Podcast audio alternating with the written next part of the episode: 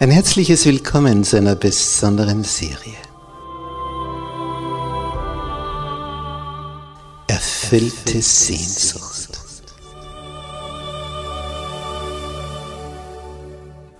Die Welt der Bibel.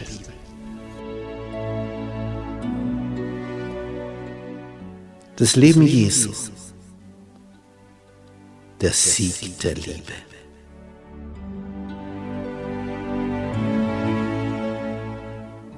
Der Sohn Gottes.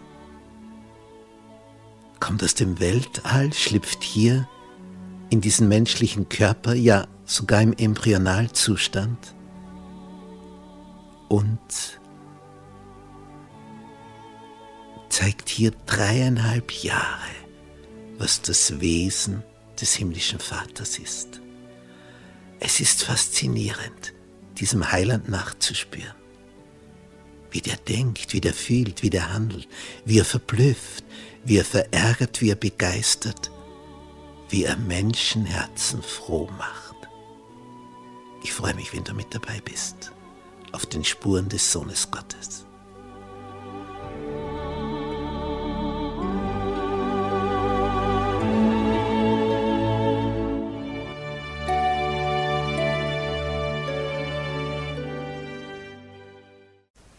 Gnade sei mit euch und Friede von Gott unserem Vater und dem Herrn Jesus Christus. Aus unserer Serie Das Leben Jesu heute die Taufe Jesu. Ein herzliches Willkommen dazu all unseren Zusehern im Internet. Im Worte Gottes heißt es im Matthäus Evangelium Kapitel 3 und dort in Vers 13. Zu der Zeit kam Jesus aus Galiläa an den Jordan zu Johannes, dass er sich von ihm taufen ließe. Zu der Zeit, zu welcher Zeit? Im 15. Jahr der Herrschaft des Kaisers Tiberius, was wir in Lukas 3 in der vorigen Andacht besprochen haben. Als sich diese Kunde von Johannes in Israel verbreitete. Und das ging wie, wie ein Feuerbrand durch das Land. Ein Prophet am Jordan. Als sich das verbreitete, da kamen die Menschen in solchen Scharen. Und die Kunde ging bis nach Galiläa. Und einer in einer Zimmermannswerkstatt wusste, was das bedeutete. Machte seine Arbeit fertig räumte alles fein säuberlich zusammen, schloss die Werkstatt ab, ging zu seiner Mutter Maria und sagte, es ist soweit. Er war 30. Und 30 war das Alter, wo ein Mann in Israel Führerschaft übernehmen durfte. Mit zwölf war religionsmündig. Da durfte er das erste Mal zu den religiösen Festen. Darum kommt ja gerade der zwölfjährige Jesus zum ersten Mal zum Tempel. Mit 20 wurde man vom Jüngling ein Mann. War man gewissermaßen wahlberechtigt, stimmberechtigt, selbstverantwortlich, eigenverantwortlich. Und mit 30 durfte man eine Führungsposition einnehmen. Darum kam Jesus auch nicht früher. Nun, als er hier an den Jordan kam und bei Johannes auftrat und Johannes merkte, wer der ist, der da kommt, heißt es in Matthäus 3, Vers 14, aber Johannes wehrte ihm und sprach, ich bedarf dessen, dass ich von dir getauft werde. Und du kommst zu mir? Ich meine, in der Wertigkeit, du stehst ja viel höher, kann nicht ich dich taufen. Das wäre so, wie wenn der Student den Professor prüft und ihm dann das Zeugnis ausstellt. Da muss ja ein höherwertiger über einen niedrigeren den hinaufheben. Wie, wie soll ich das jetzt durchführen? Ich dich taufen? Und Jesus sagt ihm, lass es jetzt geschehen. Denn so gebührt es uns, alle Gerechtigkeit zu erfüllen. Und da ließ es so geschehen. Viele haben sich gefragt, dieser Jesus, warum wurde der getauft? Denn üblicherweise ist ja die Taufe, und das ist das Bild, für das Abwaschen der Sünde der Vergangenheit. Nicht, du kommst, steigst ins Wasser, blub, der alte Mensch ist weg, darum das völlige Untertauchen, das völlige Verschwinden des Alten und in neuer Gesinnung kommst du heraus. Reingewaschen, abgewaschen. Das ist ein Bild. Natürlich ist die entscheidende Sache an dem Ganzen deine Gesinnung. Denn Wasser kann nicht deinen inneren Schmutz entfernen. Es ist das äußere Bild für einen inneren Vorgang. Und wenn der innere Vorgang stimmt, dann stimmt auch das Äußere. Aber es kann nicht das Äußere das Innere ersetzen. Dasselbe bei einer Hochzeit. Wenn einer nur zum Schein heiratet, dass er hier die Staatsbürgerschaft erwirbt, weil er ein Ausländer ist, oder damit er das, den Zugang zum Konto erwirbt, um an diese Finanzen heranzukommen, und rein äußerlich sagt, ja, ich komme jetzt, weil ich dich so lieb habe. Das Äußere kann die innere Gesinnung nicht wettmachen. Es ist dann eine Scheinhochzeit. Und so gibt es auch Scheintaufen. Das rein Äußere kommt nur dann zur Wirkung, wenn es mit dem Inneren übereinstimmt. So, also wenn dann einer keine Taufe braucht, dann ist es Jesus. Denn er braucht keine Vergangenheit abwaschen. Wirklich nicht. Er ist der einzige Sündlose, der je über diesen Planeten gegangen ist. Ja, warum dann das? Im Buch Das Leben Jesus steht auf Seite 93, das Buch von Ellen White. Jesus empfing die Taufe nicht im Sinne eines Schuldbekenntnisses wie das bei uns ist. Wo wir damit zeigen, ja, es ist nötig, dass mein innerer Schmutz abgewaschen wird durch diese symbolhafte Handlung. Das war's nicht. Jesus stellte sich aber den Sündern gleich. Und er tat alles, was auch wir tun müssen damit nicht irgendwann dann einmal der Gedanke auftaucht, äh, warum soll ich mich taufen lassen? Jesus hat sich auch nicht taufen lassen. Er stellte sich aber den Sündern gleich und er tat alles, was auch wir tun müssen. Deswegen ließ er sich taufen. Darum sagte er zu Johannes, lass es so geschehen. So gebührt es uns, alle Gerechtigkeit zu erfüllen dann lässt es Johannes zu. Und jetzt kommt. Als hier Jesus an den Jordan kommt und von Johannes begehrt, getauft zu werden, unterscheidet er sich ja rein äußerlich nicht von der Menge. Er hat nicht die, die prachtvollen Gewänder der Oberschicht aus Jerusalem. Er hat das normale Gewand eines Zimmermanns. Er ist nicht der, der auftritt mit einer ganzen Schar, einer Leibwache, die da vor ihm daherkommt, wie das Absalom gemacht hat, wo er sich 50 Mann angeschafft hat, die vor ihm, vor ihm daherlaufen, damit alle wissen, jetzt, jetzt kommt er. So wie eine Polizeieskorte, wenn der schwarze Mercedes mit dem Regierungschef daherfährt. Und vorne die Polizisten auf dem Motorrad, dass schon jeder sieht, was da ist. Nein, so kann man nicht. Ganz unscheinbar. Aber bei dieser Taufe, da ist etwas geschehen. Etwas ganz, ganz Außergewöhnliches. Denn nach seiner Taufe beugte sich der Heiland am Ufer nieder im Gebet vor Gott. Er kommt heraus aus dem Wasser und beugt sich vor Gott, seinem Vater. Und dann betet er. Ein völlig neuer Lebensabschnitt war gekommen. Bisher war er der Zimmermann. Von seinem Lebensstil her 1a. Aber jetzt sollte er vollzeitlich zu wirken beginnen, im Alter von 30. Und das war etwas anderes als die bisherige Aufgabe. Er war der Fürst des Friedens, doch sein Kommen, das war eine Kampfansage an die dunkle Welt, an die dunkle, unsichtbare Welt, an Satan mit seinen Engeln. Und die wussten, jetzt, jetzt geht's ums Ganze. Und Satan dachte sich, ich bin im Vorteil, denn ich bin ein Engel. Ich mache und bin am anderen Ende der Welt. Jesus muss zu Fuß gehen.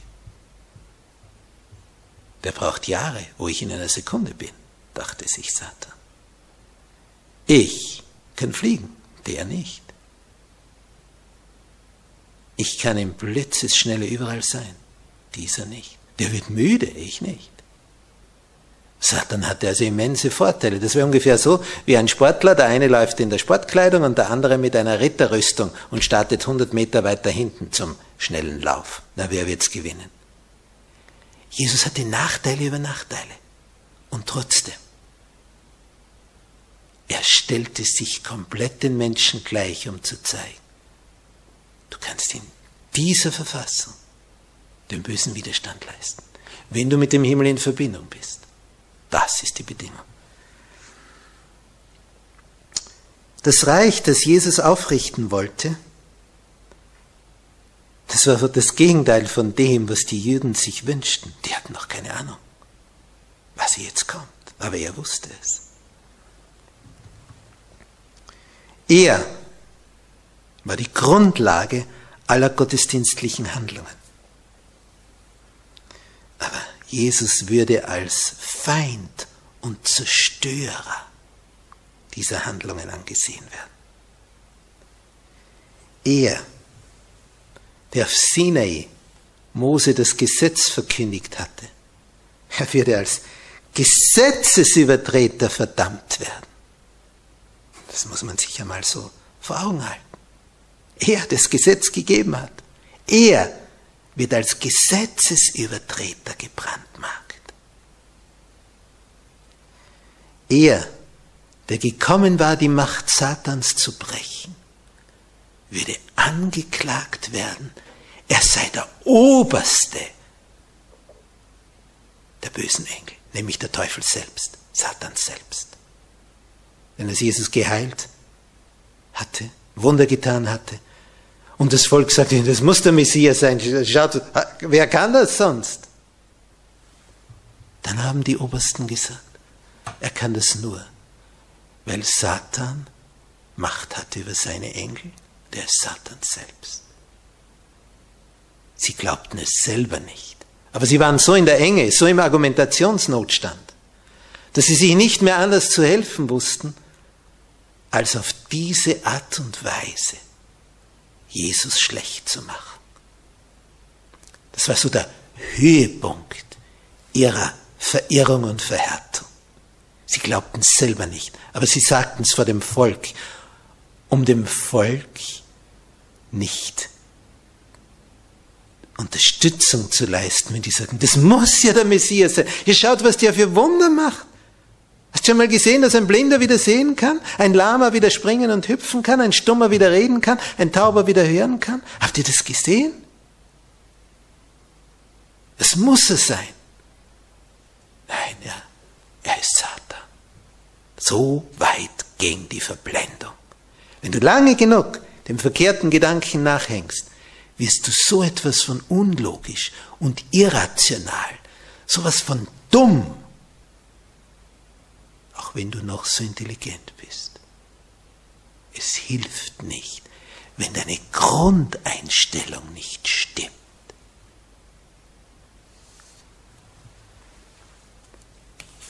Niemand auf Erden hat ihn verstanden, wirklich verstanden. Und auch während dieser dreieinhalb Jahre seines Dienstes musste er allein wandeln. Allein mit seinem Vater im Himmel. Kaum einer kam auch nur in die Nähe, ihn zu verstehen.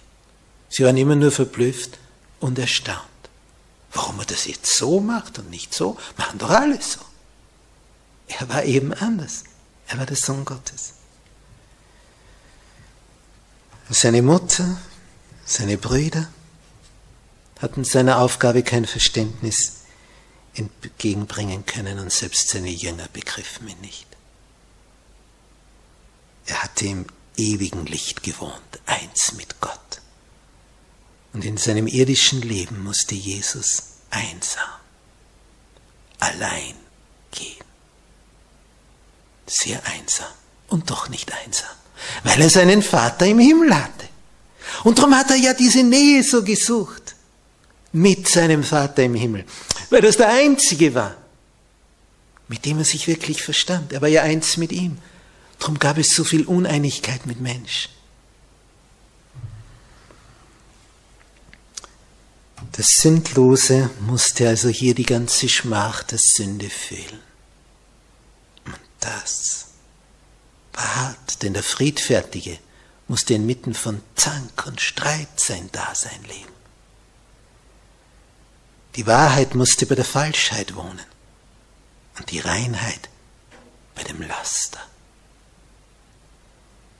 Jede Sünde, jeder Missklang, jedes verderbliche Verlangen, das die Übertretung mit sich brachte, all das quälte ihn. Er litt unendlich unter all dem Negativen. Denn er wusste genau, was das Richtige wäre. Und er wusste, wenn die Menschen das und das machen, dann geht es ihnen gut. Aber sie waren verblendet durch ihre Führer. Und was immer er tat, die Feinde lauerten überall. Und jede gute Tat wurde negativ ausgelegt von der Führungsschicht. Er musste also allein seinen Weg wandeln, allein die schwere Last tragen und auf ihm ruhte die Erlösung der Welt, obwohl er seiner göttlichen Herrlichkeit entkleidet war. Das machte die Sache enorm schwierig, aber nicht unmöglich.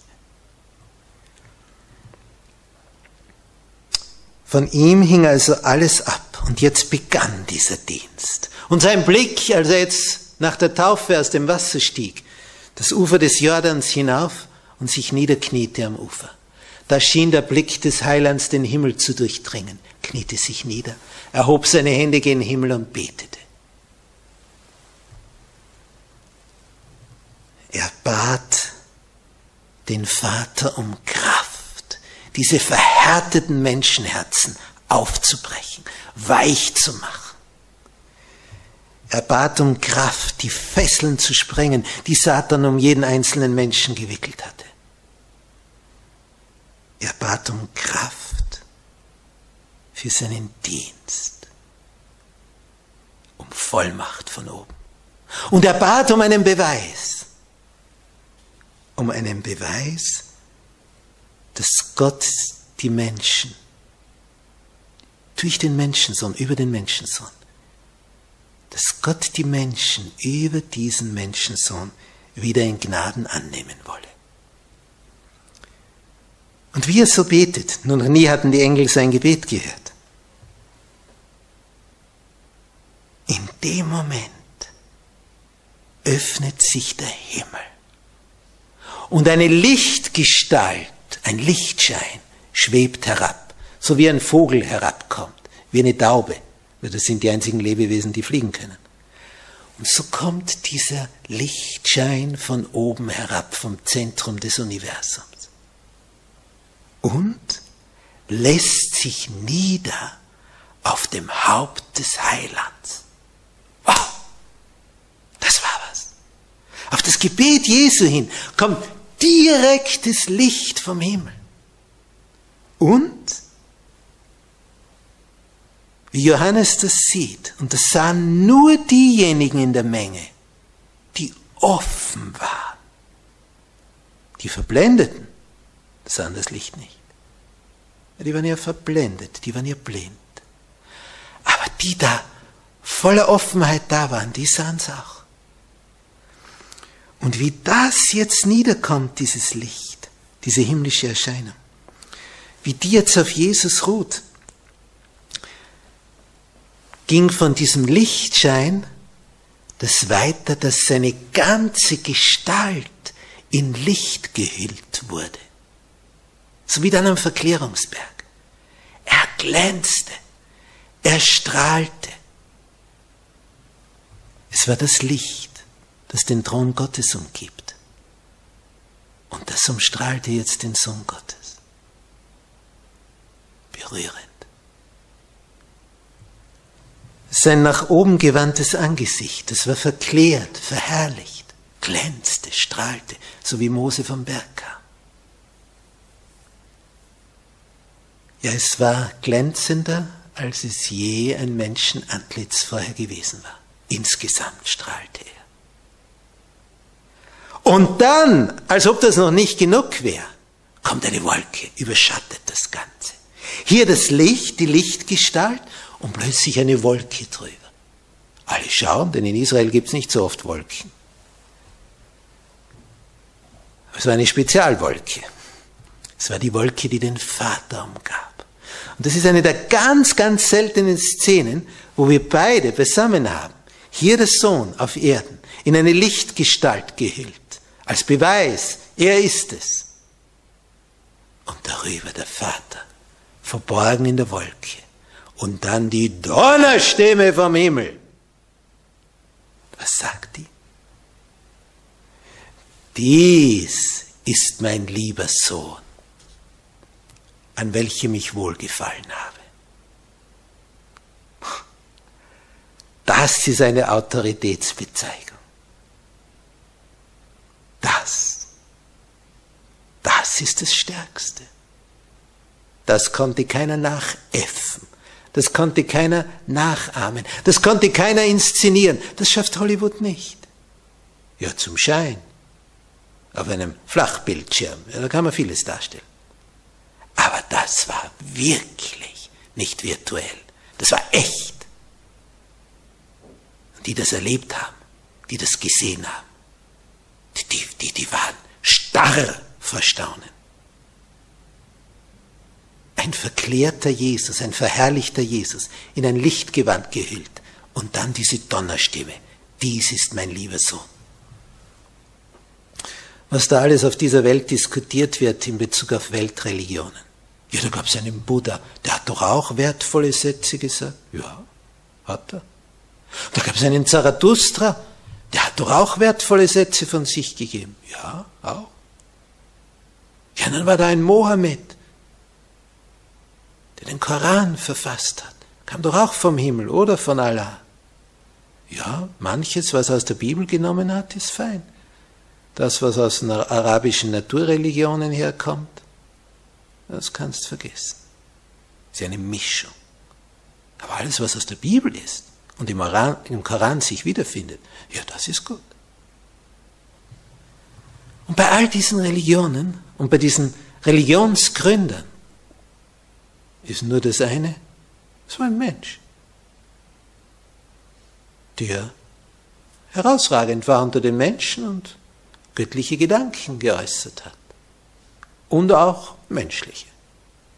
Aber dann kam der Sohn Gottes und wurde Mensch. Und das ist ein Qualitätssprung. Gott war sein Vater. Gott wurde Mensch. Der Sohn Gottes wurde Mensch. Und das ist der Unterschied. Er nahm diese Menschengestalt an. Dies ist mein lieber Sohn, an welchen mich wohlgefallen habe. Ist es Buddha? Ist es Zarathustra? Ist es Mohammed? Sind es all die, die ihre Weisheiten im Hinduismus verkündigen? Was hat Jesus gesagt? Ich bin der Weg. Ich bin die Wahrheit. Ich bin das Leben. Niemand kommt zum Vater als nur durch mich. Das ist ein Absolutheitsanspruch. Ich bin der Weg. Nicht ich kenne den Weg, nicht ich weiß den Weg, ich bin der Weg. Nur über die Beziehung, über das Anbahnen einer Freundschaft, einer innigen Verbindung mit Jesus kannst du zum Vater kommen. Nur so. Nur wer Jesus lieb gewinnt. Wer mit ihm eins wird und sagt, dein Wille geschehe, der kommt zum Vater. Und nur der. Dieser Absolutheitsanspruch, der fegt jedes Geschwafel über Toleranz auf die Seite. Niemand kommt zum Vater, außer durch mich. Was heißt das? Niemand? Das heißt eben niemand. Nur über Jesus findest du den Zugang zum Vater des Universums, zu dem, der dich gewollt hat, dass es dich gibt, der dich liebt und der ein Ziel hat mit dir, dass du bei ihm landest. Aber dazu musst du dich entscheiden. Du kannst hier auch untergehen. Das ist keine Kunst. Das schafft man sehr leicht. Aber bei ihm zu landen, im Thronsaal des Universums, in der intergalaktischen Schaltzentrale, ja, da braucht es ein bisschen mehr. Da braucht es einmal einen, der hier Mensch wurde als Sohn Gottes und sich hier geopfert hat, mit seinem Blut den Preis bezahlt hat für dich, für deine Sünden, für dein Unrecht, das du begangen hast, damit du Vergebung bekommen kannst. Was willst du denn sonst machen mit deiner Vergangenheit? Die Sünde bringt uns den Tod. Dann werden wir vom Feuer verzehrt. Wir müssen das ja wegbringen und das können wir nicht. Wir brauchen einen, der es für uns wegschafft. Und als Johannes das sieht, der Täufer, wie hier diese Lichtgestalt runterschwebt, wie Jesus verklärt, verherrlicht wird, wie die Wolke kommt und die Stimme sagt, das ist mein lieber Sohn, an dem ich wohlgefallen habe. Was verkündigt dann Johannes?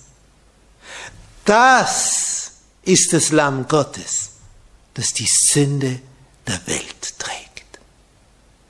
Das sind Worte. Darum geht es in diesem Universum. Er trägt die Sündenschuld. Und dieses Wort, das hier gebraucht wird in der griechischen Sprache, bedeutet, du hebst etwas auf, du schultest es, trägst es fort und dann ist es nicht mehr da, wo es war. Er nimmt deine Schuld und entsorgt sie. Er sorgt dafür, dass das hier nicht mehr die Umgebung vergiftet. Du brauchst das Lamm Gottes, dem du dein Schuldpaket übergeben kannst. Braucht ihm vorher die Einsicht, was für ein Schmutzfink wir sind. Es braucht die Einsicht, wo wir daneben gehandelt haben. Aber insgeheim wissen wir es genau. Wo wir jemand beleidigt haben, gekränkt haben. Wo wir jemand übers Ohr gehauen haben, betrogen haben. Und er sagt, bring's in Ordnung. Komm zu mir. Ich vergib dir, wenn du es aufrichtig bereust. Jedem, egal wie dick das Schuldpaket ist, er hat mit seinem Blut den Preis dafür bezahlt, dass auf der himmlischen DVD, wo alles gespeichert ist über dein Leben, alles gefilmt ist, auch die dunklen Stunden der Nacht. Alles ist gefilmt. Und er drückt dort die Löschtaste, wo du es bekennst, wo du sagst, ja, das war ich, ich bin der Schuft, das habe ich gemacht, das ist mein Schmutz. Das tut mir leid. Ich bekenne und ich bereue. Wo das geschieht, und er kann unsere Gedanken lesen, er weiß, was aufrichtig ist, wo das geschieht, gibt's Vergebung. Für immer und ewig.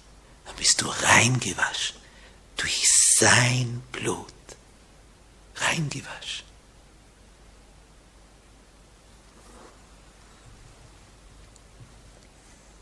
Im Buch des Leben Jesu auf Seite 95 steht, Johannes war tief bewegt, als er sah. Was sah er? Wie Jesus sich als Bittender beugte und wie er seinen Vater unter Tränen anflehte, um ein Zeichen der Übereinstimmung mit dem göttlichen Willen. Das war davor. Dann kam das Licht und dann kam die Stimme aus der Wolke. Unter Tränen bei der Taufe, nach der Taufe, am Ufer beim Gebet. Unter Tränen hat Jesus seinen Vater angefleht. Bitte gib ein Zeichen, dass ich der bin, der mit dir in Harmonie ist, dass ich sie zurückbringe zu dir, dass sie als Gefangene Satans befreit werden aus der Versklavung und die Freiheit der echten Kinder Gottes erleben. Und als dann die Stimme kam, dann wusste Johannes, er ist es. Jetzt war es felsenfeste Gewissheit, dass er den Erlöser der Welt getauft hatte. Jetzt war es fix. Und dann kam dieser Satz, siehe, das ist Gottes Lamm, welches der Welt Sünde trägt. Johannes 1, Vers 29. Und wisst ihr, was das Ergebnis war von dieser Ansage?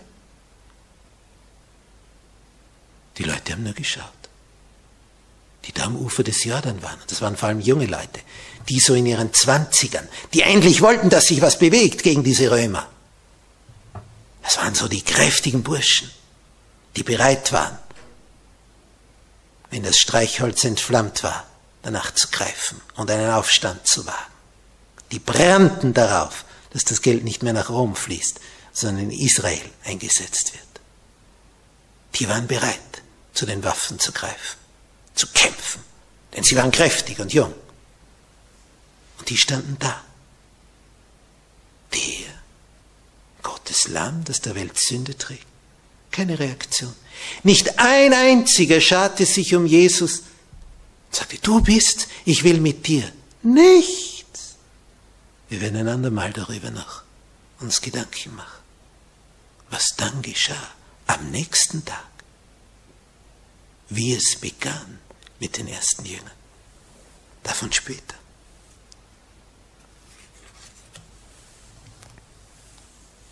Die Herrlichkeit, die hier auf Jesus ruhte, das ist wie ein Pfand, wie ein Pfand der Liebe Gottes für uns. Und diese Geschichte gibt uns einen Hinweis auf die Macht des Gebets. Nützt du das Gebet? Flehst du? Hast du schon unter Tränen gefleht? Dein Wille geschehe, Herr. Oder hast du gefleht, mein Wille geschehe, Herr, bitte hilf, dass mein Wille sich erfüllt. Bitte bete darum, dass sein Wille sich in deinem Leben erfüllt damit du der wirst, den er vorgesehen hat.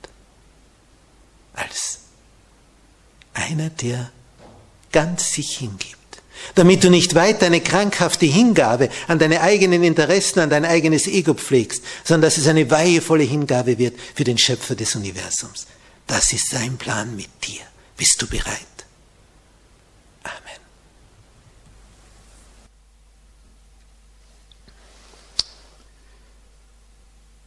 Unser Vater im Himmel, du bist in der Wolke gekommen bei der Taufe Jesu. Danke dafür. Danke, dass du gekommen bist, um den Beweis zu liefern. Das ist mein lieber Sohn, an dem ich wohlgefallen habe. Was für eine Bombe, die du da hast hochgehen lassen. Damit für alle Zeiten klar ist, wer es ist Du hast es gesagt. Das ist mein lieber Sohn. An dem habe ich wohlgefallen. An ihm. Danke, dass du dieses Licht geschickt hast, dass Jesus verherrlicht wurde mit der Herrlichkeit, wie er sie bei dir hatte, ehe er Mensch wurde. Danke, dass du diesen Beweis für Johannes geliefert hast und für die, die offenen Herzens waren. Von da an war es klar. Das war die Kampfansage an das Reich Satans. Jetzt war der gekommen, der Sohn Gottes, der Erlöser der Welt, der Erretter dieser Welt. Danke, Herr Jesus, dass du das alles auf dich genommen hast, dass du bereit warst, das durchzuziehen. Oh, danke, dass du kamst und gelitten hast, damit wir leben können. Und wir wollen daran denken, wenn wir leiden. Um wie viel mehr du gelitten hast. Danke, Herr Jesus, dass du bereit warst, alles, alles zu erleiden, damit wir nie mehr leiden müssen.